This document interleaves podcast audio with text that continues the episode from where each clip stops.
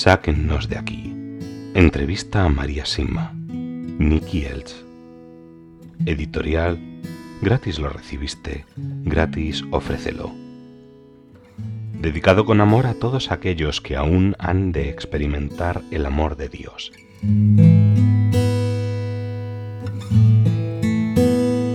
Querido lector, tienes en tus manos un libro extraordinariamente interesante. Habla del mundo del más allá. Ofrece consejos, pide ayuda y da respuestas. Habla de la vida, de nuestra vida aquí en la tierra y de las posibles consecuencias que dependen de cómo la hayamos vivido. Nos dice que hay una diferencia entre ser humildes, caritativos, buenos, agradecidos, leales y honestos, y ser orgullosos, fríos, malos, despiadados, traidores y poco honrados. Al morir, nuestras acciones no quedan olvidadas, sino que se recordarán con toda claridad. En este libro no se habla solamente del castigo, o mejor dicho, de la purificación, sino también de su duración y de mucho más. Te preguntarás, ¿todo esto es posible? En la Iglesia Católica se habla de un estado transitorio al que tradicionalmente se le ha llamado purgatorio. Aunque existen diferentes teorías, es algo muy serio ya que necesitamos ese estado para presentarnos puros y limpios ante Dios. Además, dentro de la tradición de la Iglesia, se acepta el que algunos místicos hayan tenido experiencias con las ánimas del purgatorio, semejantes a las vividas por María Sima.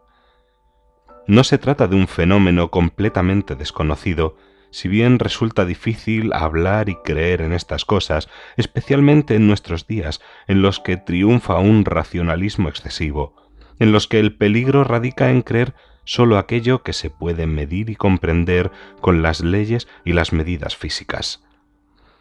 Si además a esa mentalidad de querer medirlo todo se añade el ateísmo, que es la negación completa del más allá, resulta claro que tenemos un libro muy interesante y de contenido muy rico. Y cuando, junto a todo lo demás, descubrimos que el estilo del autor está lleno de expresiones e imágenes llenas de vida, y que muestra una gran imaginación al hacer las preguntas, será un verdadero placer leerlo. Aunque como teólogo me quedan preguntas sobre algunas de las respuestas que se dan, todas mis dudas personales han desaparecido una vez que pude conocer y hablar con María Sima. Ella es sincera. Sus ojos y la expresión de su rostro revelan un profundo respeto y una sana confianza. Ella se ha purificado con los mismos sufrimientos que le piden del más allá, que acepta siempre libremente, viviendo en un clima de paz profunda. La voz de María es como una lluvia de primavera que reverdece el campo y hace crecer el deseo inmediato de trabajar con ella y ayudar a quienes sufren. Después de hablar con ella me sentí como un joven con muchas preguntas y ninguna respuesta. Aconsejado por María, este joven comenzó a rezar, y tras hacerlo dijo Ya no tengo más preguntas que me atormenten, a pesar de no haber recibido ninguna respuesta. Hay paz y alegría en mi corazón. Querido lector, es mi deseo que a través de la lectura de este libro te abras al mundo del más allá. Entonces creerás también que puedes ayudar a aquellos hermanos y hermanas que sufren y decidirte por aquel amor que no conoce fin, a hacer de esta ayuda nuestro deber. Al final de todo descubriremos, ya seamos creyentes o no creyentes, que la vida resulta verdaderamente digna de ser vivida solo si se ama y si se sirve por amor.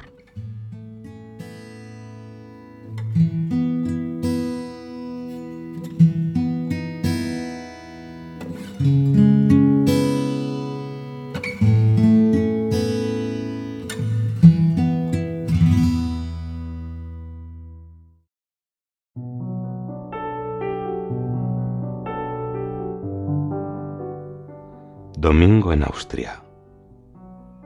Al salir del túnel de Albrecht y descender hacia el oeste, pronto me encuentro en otra autovía. Esta se dirige hacia Feldkirch. en la provincia austríaca más occidental de Vorarlberg. Si mi punto de destino estuviera más allá, enseguida cruzaría la frontera de Suiza o del Principado de Liechtenstein. Pero al encontrar un cartel con la indicación del Valle Grosses-Walser, giro justo después de Bludenz y me dirijo hacia el norte por pequeñas carreteras rurales. Pronto me encuentro serpenteando por un camino empinado y con curvas a lo largo del sector noroeste de un magnífico valle alpino.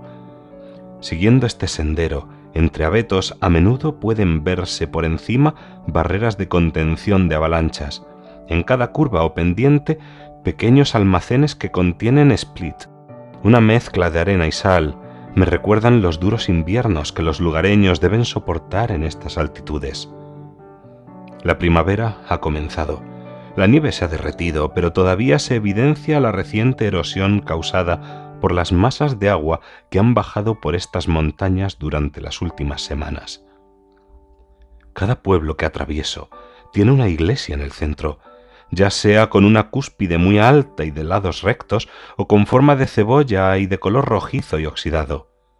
A ambos lados del valle pastan al sol unas vacas, algunas llevan grandes campanas. A medida que voy subiendo, me adentro cada vez más en las montañas. La gente de la ciudad cuenta, en broma, que los habitantes de aquí arriba no pueden descender y caminar por el valle, puesto que todos tienen una pierna mucho más larga que la otra.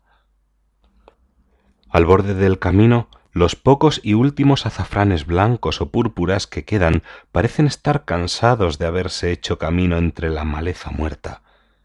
Arriba, en la distancia se ven suaves praderas cubiertas de musgo verde, coronadas por una cadena de picos de granito y piedra caliza. Todavía hay nieve en las grietas que quedan a la sombra.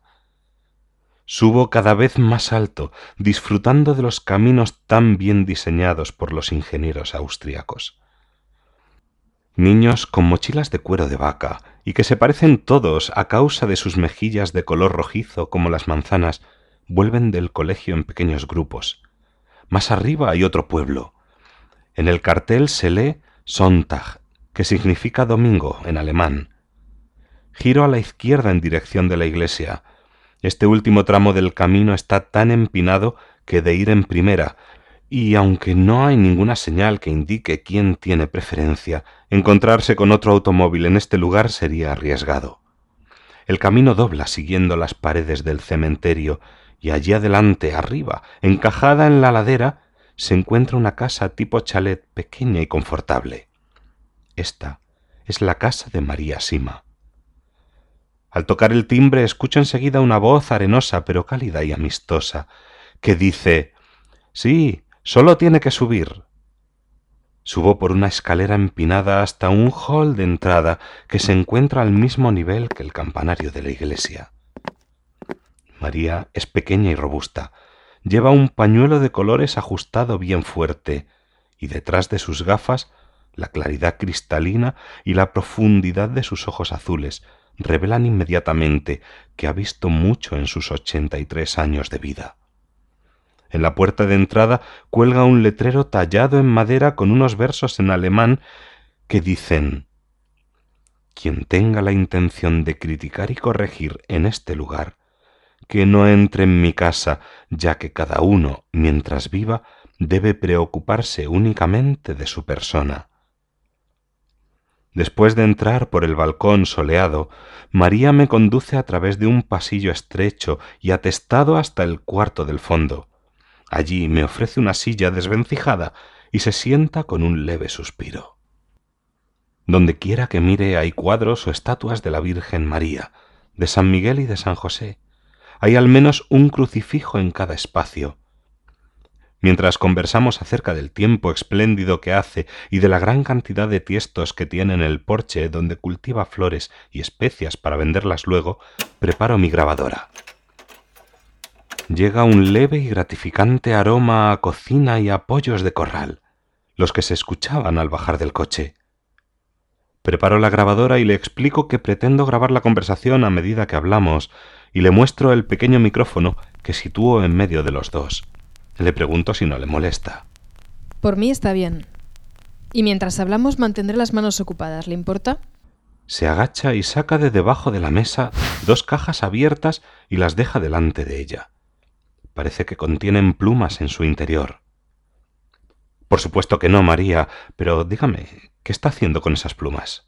En esta caja hay plumas de pato y en esta otra se encuentra el plumón que les saco. Cuando tengo suficiente lo vendo a una fábrica de almohadas que queda en el valle. Los granjeros de aquí arriba me traen sus aves. Las troceo, las limpio y por ese trabajo me permiten quedarme con las vísceras y las plumas. Luego las cocino, me las como y vendo el plumón. Es un buen trabajo que puedo realizar mientras hablo con las visitas sin importar el tiempo que vayamos a estar. Y por lo que usted me ha dicho, esta charla podría llevarnos un largo rato. Bueno, sí. Tengo muchas preguntas y simplemente podemos hablar hasta que alguno de los dos se canse. ¿Le parece bien? Perfecto. Antes que nada, quisiera darle las gracias por su tiempo. Estoy seguro de que mucha gente ha venido a hacerle preguntas a lo largo de estos años. Sí, es cierto pero lo hago con gusto porque sé que muchas personas se han acercado a Dios gracias a lo que les digo. Así que adelante, contestaré todo de la mejor manera posible.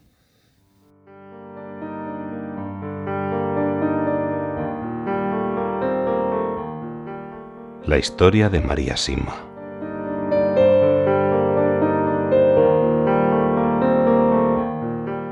Por favor, ¿Podría contarme un poco acerca de su infancia y de su adolescencia? En tres ocasiones distintas quise entrar en un convento. Ya desde niña le comentaba a mi madre que no me casaría y ella me contestaba, ya me lo dirás cuando tengas 20 años. No, mamá, no voy a cambiar mi forma de pensar, respondía. Es algo que siento firmemente dentro de mí. Entraré en un convento y me iré a trabajar a algún lugar del mundo donde pueda ayudar a otras personas. Mi madre siempre se preocupaba mucho por las ánimas del purgatorio y yo, ya de escolar, también hice mucho por ellas. Más adelante simplemente decidí ofrecerlo todo por ellas. Así que cuando dejé el colegio pensé, bien, entraré en un convento, quizá es lo que Dios quiere de mí. A la edad de 16 años fui al convento del Sagrado Corazón de Jesús en la ciudad de Hall, en el Tirol. Y apenas transcurridos seis meses me dijeron directamente, Tienes una salud muy delicada para permanecer con nosotras. Porque yo a los ocho años de edad había sufrido de pleuresía y de neumonía, y como consecuencia no estaba completamente desarrollada físicamente.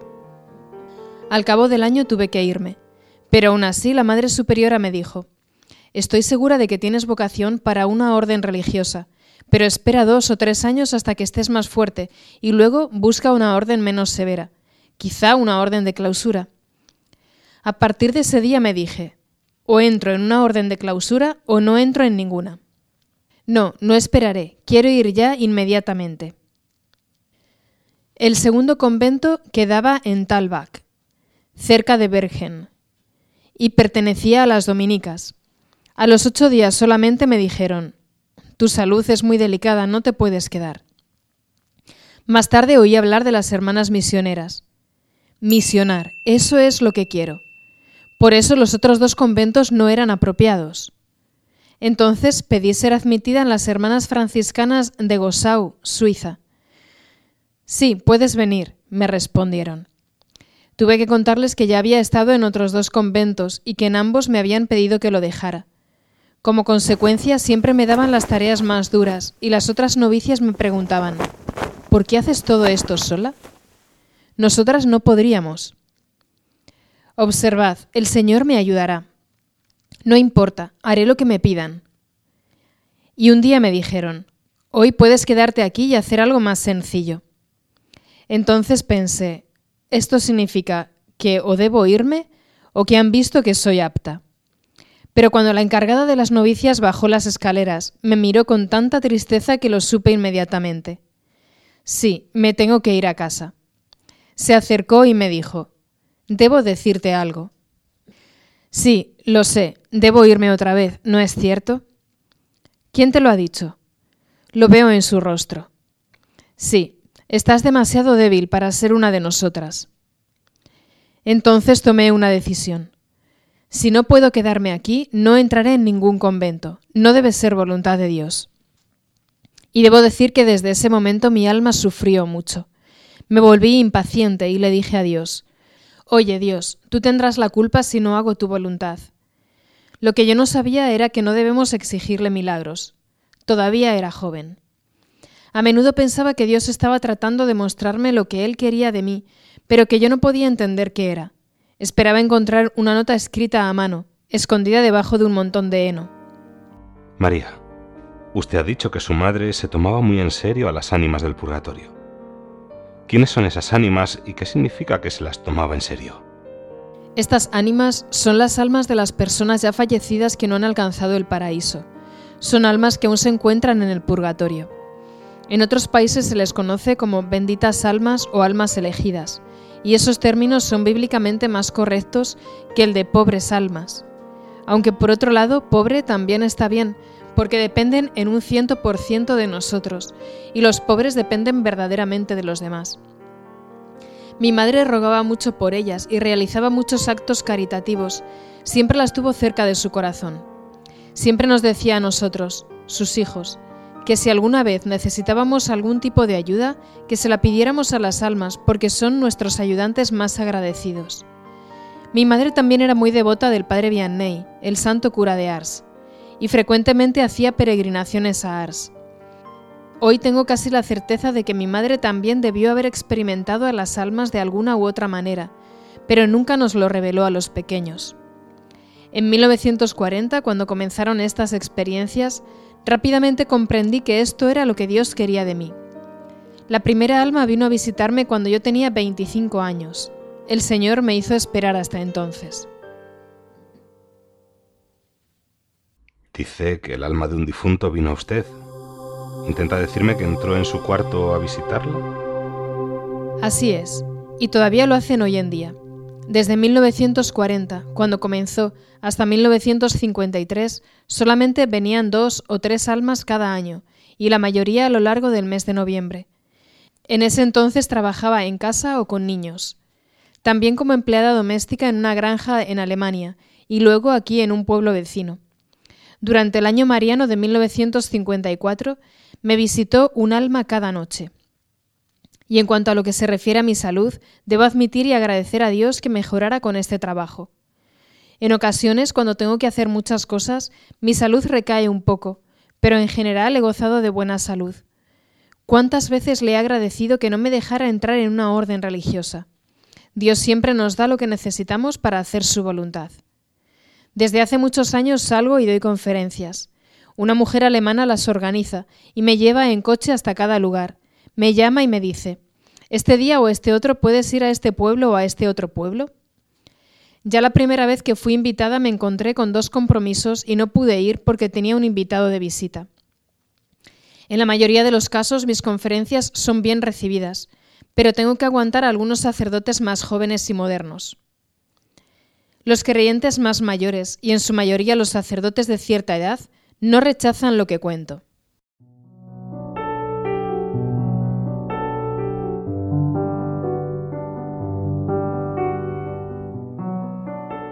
Qué cree que le ha pasado esto a usted? No puedo saberlo exactamente. Como le he dicho, siempre he querido ofrecer mi vida a Dios y por lo tanto la oración se ha convertido en algo muy importante para mí.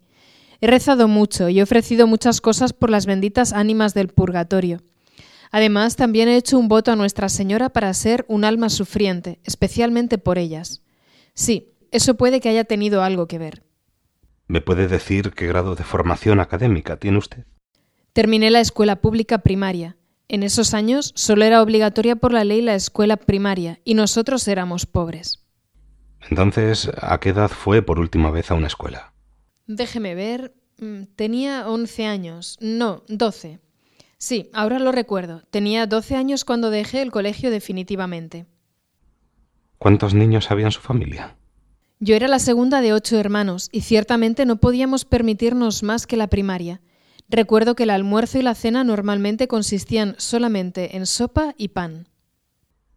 Le pregunto acerca de su formación académica porque pienso que es importante para poder hacerme una mejor idea de sus respuestas para evaluar si provienen de lo que le dicen las almas que la visitan, es decir, del más allá, o si son sus propias opiniones que se ha formado con lo que ha estudiado y con lo que ha vivido, y obviamente de la influencia de las personas con que se relaciona. ¿Puede decirme ¿De dónde vienen sus respuestas? Sí, lo entiendo. Toda mi vida gira alrededor de esta experiencia, pero su interés es válido. Si digo, las almas del purgatorio han dicho, entonces es claro. Si no comienzo de esa forma, puede pensar que es mi opinión.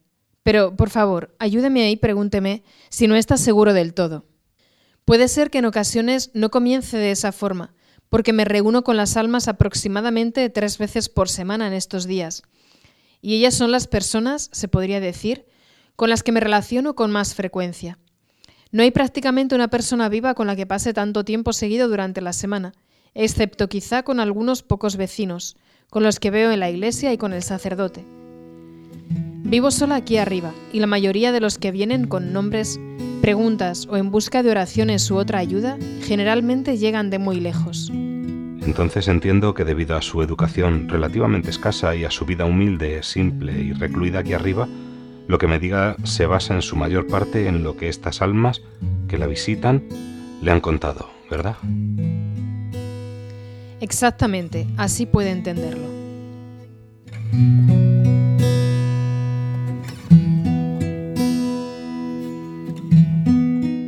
Sáquennos de aquí. Entrevista a María Sima. Nicky Elch. Editorial. Gratis lo recibiste. Gratis ofrécelo.